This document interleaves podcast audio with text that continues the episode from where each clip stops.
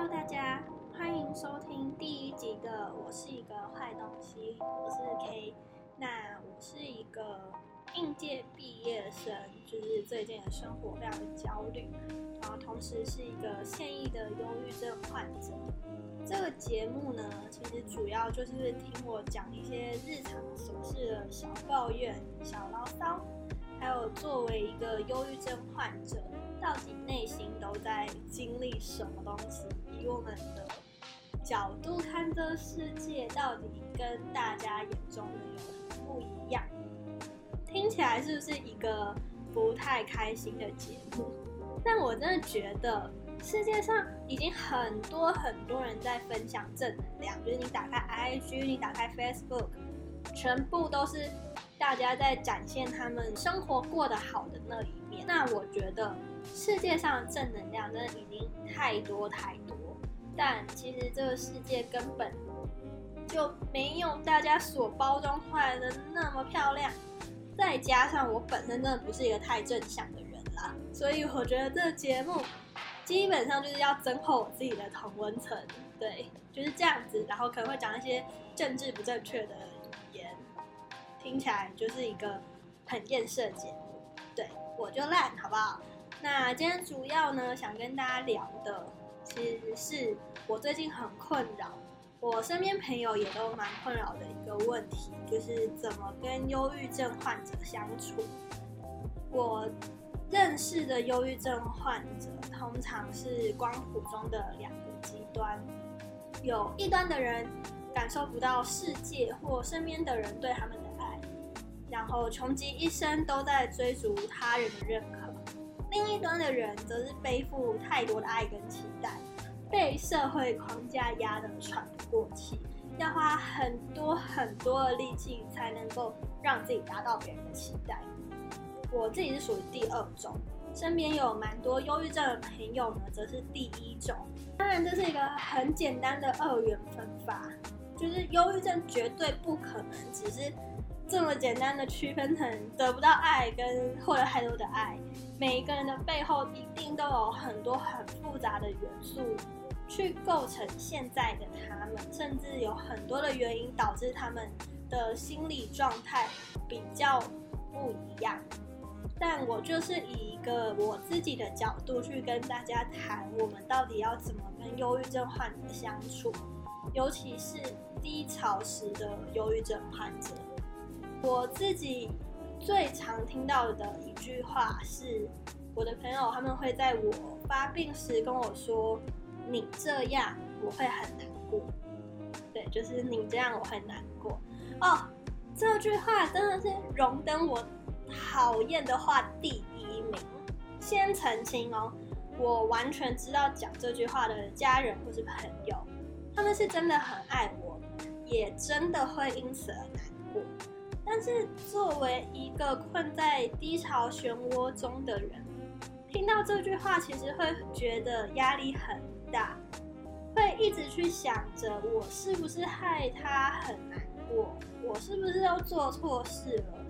我是不是把一个明明很快乐的朋友，变成一个跟我一样负面的人？像这样子充满罪恶感的想法会不断的冒出来，最后就会困在一个一直不停的在责怪自己的漩涡里面。但在我们感到难过的同时，又会觉得很生气。对，就是会真的会很生气。因为我啦，至少我我在听到这句话时，我会觉得，可是生活不是你在过啊。当我听到别人跟我说你这样我会很难过的时候，我会觉得这些苦痛不是你来面对，这些压力不是你来承担。你当然可以讲的无事一身轻，我也不想让你难过啊，是吧？我自己对这句话最大最大的想法。就是我觉得大家最不应该跟忧郁症讲这句话原因，是因为我们就泛指忧郁症患者们，我们真的不是故意的。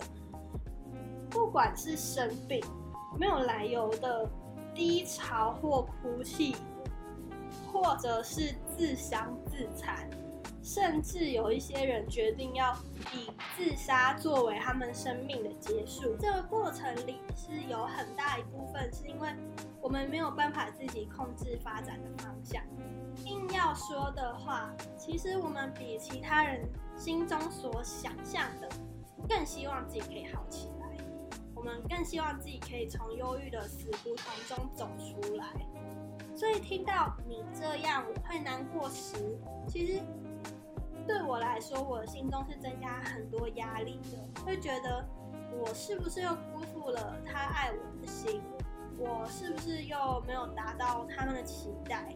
会觉得自己真的很烂，很没有用，连不要让别人担心都做不到。另外一句也蛮常出现的话。应该就是比你惨的人多的是，对，就是比你惨的人多的是。其实我可以理解，当别人说出这句话的时候，希望达到的作用是什么？无非就是希望我们能够多看看自己拥有的，或者是去想想看，就是生活或世界还有很多比我们过更不好的。但我真的觉得。这句话给人的感受，就跟某综艺天王说忧郁症就是不知足是一样的感觉。就我当然知道世界上很多地方可能正在战争，有的很多的人没有办法吃饱穿暖，找不到干净的水喝，连最基本的生活需求都达不到。但那真的不代表生活相对平稳的我们就没有难过的权利。真的按照这句话的逻辑，我反而会觉得。那不就只有这世界上最后百分之一金字塔最底层、底层、底层的人才有权利难过吗？因为没有人比他们过得更惨了。可是这超奇怪的吧？这逻辑超怪啊！所以我觉得这句话对有些人来说，或许是一个帮助自己换角度思考的方式。你可能换一个角度，你就能走出来。但忧郁症其实有蛮大一部分是大脑分泌出了问题，血清素比较不乖，真的不是我们要不要转念思考的问题。甚至我也觉得，不管你有没有忧郁症，都不要把自己的不快乐归咎于是不是自己不知足，因为人的情绪本来就是有高有低。这世界、这个生活、这世代的样子。赋予了我们要在网络上面展现自己正面快乐的权利。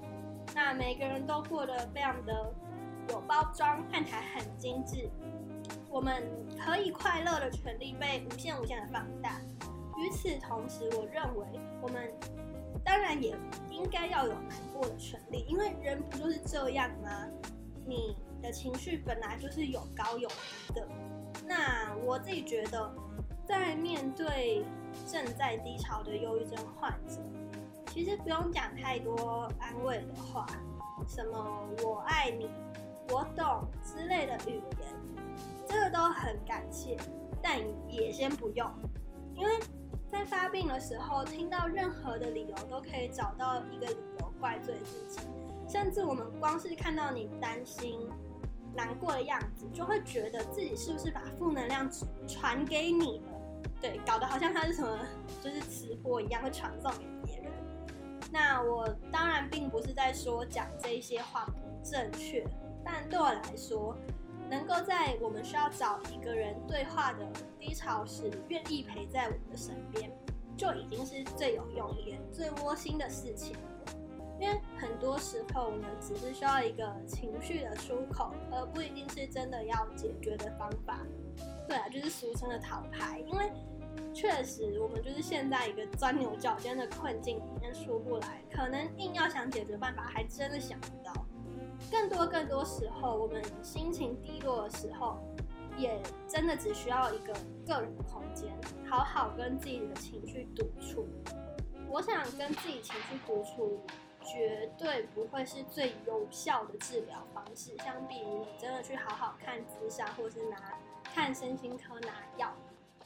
但是，一个个人的空间，一个跟自己情绪互相了解的时间，是我认为作为被忧郁症缠身的人会需要的东西。很多的人在跟忧郁症患者相处时，其实压力是很大、很累的。毕竟你自己的生活可能就已经一堆狗屁倒灶的烂事情，但居然还要花时间听别人抱怨，觉得自己不被爱，用想就觉得还要蛮荒谬的。而且你安慰忧郁症患者过程当中，还要战战兢兢的，免得一个没搞好就不小心把朋友往物理深渊推下去。作为一个忧郁症患者，真的很感谢每一个愿意陪伴我们的人，也真的很担心自己会给身边的人太多的负能量，害爱我们的人不快乐。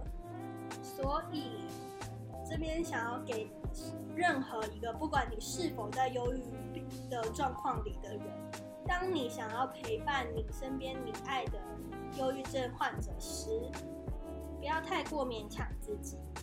你无法承受这些情绪的垃圾时，就绝对要请身边的朋友暂时停止到垃圾给自己。不用担心你那位忧郁症的朋友是不是会怪罪你，也不要担心你是不是真的会害死他，因为你并不是漠视他的求救。而是你也需要整理好自己的心情，才有办法去拥抱他们，才有办法去接住他们的情绪。作为一个忧郁症患者，我非常清楚的知道，没有人有义务承担我们的情绪。就是这些心情上的垃圾，基本上有人愿意接住是要感谢，没有人愿意接住是正常的，因为。人本来就是孤身一人来到世界上，没有人需要为另外一个人负责。更重要的是，我们也不愿意看到任何的人因为我们而受伤。因为我知道自己已经是一个蛮常不小心散发出负能量的人，所以当身边的朋友愿意接住我这些情绪的时候，我觉得那样子我就已经非常感激了。我不认为那是一个义务，所以也请。身边的朋友们正在听这个节目的你们，绝对不要太过怪罪自己。当你真的承受不住那些负面能量时，就直接说出来，免得你们两个人就不小心一起向下沉沦。那这样子反而是最不好、最不好的结果。好啦，有点不知道，有点不知道怎么结束这一集。第一次录也不晓得讲怎么样。但还是很感谢每个愿意陪伴我的人。虽然我们不一定也可以用语义拥抱，但还是非常感谢你们的出现。那这就是我是一个坏东西的第一集，我真的觉得是乱七八糟。那希望大家听的都还开心。如果有任何话想对我说，也可以在 First Story 底下留言给我。那就先这样啦，大家拜拜。